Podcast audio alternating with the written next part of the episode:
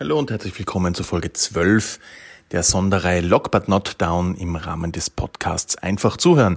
Mein Name ist Jürgen Melmucker, ich bin Trainer und Coach für wirksame Kommunikation und effektives Zuhören und ich möchte jeden Tag so einen kleinen Impuls liefern, wie die aktuelle Zeit im Lockdown so ein Stück weit einfacher zu bewältigen ist. Und dazu habe ich heute ein paar Medien und Organisationen durchforscht, und die Tipps und Tricks, die hier angewendet oder empfohlen werden, so ein bisschen zusammengefasst und möchte die ein wenig vorstellen und auch immer so ein bisschen die Parallele ziehen zu den Folgen, die wir hier schon dazu gehört haben.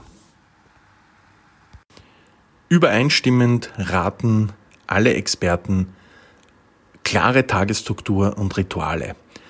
Das heißt, dass im Lockdown die Grenzen zum Beispiel zwischen Homeoffice und Privaten nicht verschwimmen sollen, dass es eine klare Grenze gibt, dass man vielleicht auch, weil man nichts zu tun hat den ganzen Tag, trotzdem eine Tagesstruktur einhält und auch Rituale, die sowohl alleine auch in der Familie eine wichtige Orientierung für den Tag sein kann. Also diese Struktur, die Planung, die Rituale unbedingt beachten, vielleicht mehr hier zu investieren, als man vielleicht auch vorher gemacht hätte.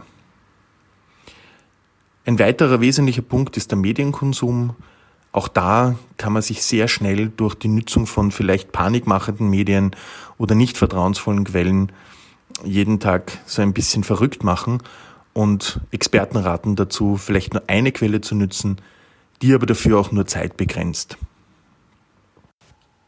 Ein weiterer wichtiger Tipp ist, sich ganz bewusst auf das Positive zu fokussieren. Seine Ressourcen zu aktivieren, also auf das zu schauen, was gut läuft, seine Gedanken bewusst zu steuern. Und das war auch in mehreren Folgen unserer Sonderreihe schon Thema, sei es jetzt der Wirkungskreis oder sei es der Einflusskreis. Ähm, wir sind in Kontrolle über unsere Gedanken und das muss uns gerade in solchen schwierigen Phasen immer wieder bewusst sein und eben auf das zu schauen, was habe ich alles schon erreicht, was kann ich, was sind meine Ressourcen und die für diese vielleicht herausfordernde Zeit auch zusätzlich zu aktivieren. Ganz wichtig ist es auch, die Gefühle, die man hat, wahrzunehmen und den, die Ängste, den Stress einfach auch zu akzeptieren, nicht wegdrücken, nicht ignorieren, sondern es einfach auch für sich auszusprechen und natürlich auch im engsten Umfeld, im familiären Kreis auszutauschen. Kommunikation ist ein ganz wichtiger Punkt und auch Akzeptanz sich gegen entgegenbringen, nicht zu werten, sondern eher zuzuhören und sich anzuschauen, wie geht's den anderen in meinem Umfeld, wie geht's mir, weil dann ist die, der Austausch einfacher und mehr geprägt von einer positiven Bearbeitung der jeweiligen Situation. Und dahingehend ist auch die Selbstfürsorge, also auf sich selbst zu achten. Was brauche ich? Was ist für mich wichtig? Ist es mehr Schlaf oder ist es ein besseres Essen? Ist es mehr Bewegung? Ist es mehr sozialer Kontakt? All das auch wirklich sich selber ernst zu nehmen, weil nur wenn ich mich selber ernst nehme und selbst fürsorglich bin, kann ich das auch in meinem Umfeld gestalten. Ganz entscheidend und übereinstimmend durch alle Quellen ist Bewegung als eines der wichtigsten Elemente für unser Wohlbefinden, gerade in der jetzigen Zeit. Es gibt so viele Studien, die einen Zusammenhang zwischen Wohlbefinden und Bewegung belegen. Auch eine Studie der Donau-Uni Krems zufolge hat regelmäßige Bewegung nahezu die gleiche Wirkung wie ein Antidepressivum.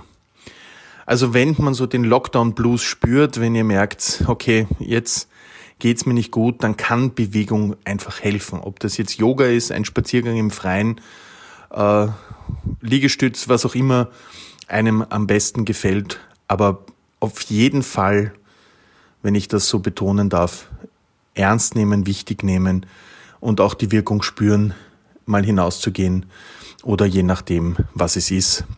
Tatsache ist, Sport, Bewegung ist ein ganz ein wichtiges Element der aktuellen Zeit. Eine weitere Empfehlung, die sich auch durch alle Medien und Empfehlungen der Experten zieht, ist es, die sozialen Kontakte zu pflegen oder weiterhin zu pflegen. Also gerade wenn wir alleine sind oder auch im Haushalt immer mit den gleichen Menschen, selbstverständlich, dann ist ein Austausch außerhalb der Familie, außerhalb der vier Wände, egal ob via Telefon oder via Online-Meeting, ganz wichtig, um hier auch Gedanken auszutauschen, die Möglichkeit zu haben, über sich selbst zu sprechen, über seine Gefühle, über seine aktuelle Situation oder auch nur ein belangloser Plausch. Und demnach ganz wichtig und hier vielleicht sogar auch einplanen, diese soziale Kontakte zu pflegen und den Fokus auf das zu setzen. Auch das ist ein Tipp, den wir in den verschiedenen Folgen immer wieder schon ein bisschen erwähnt haben, ganz speziell eben auch im Gespräch mit Bettina Klanninger, der Therapeutin und Stressmanagement-Expertin. Ich fasse noch ganz kurz zusammen. Die klare Tagesstruktur und die Rituale. Den Medienkonsum bewusst zu steuern, auf das Positive zu fokussieren, die eigenen Gefühle und natürlich auch die Gefühle im Umfeld wahrzunehmen und darüber zu sprechen.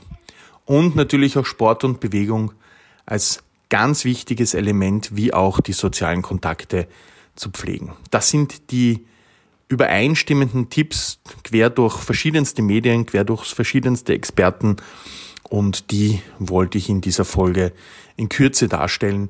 In den unterschiedlichsten Folgen haben wir diese Bereiche bereits gestreift oder auch sehr intensiv behandelt und freue ich mich auf die morgige Folge und wünsche noch einen schönen Tag. Tschüss.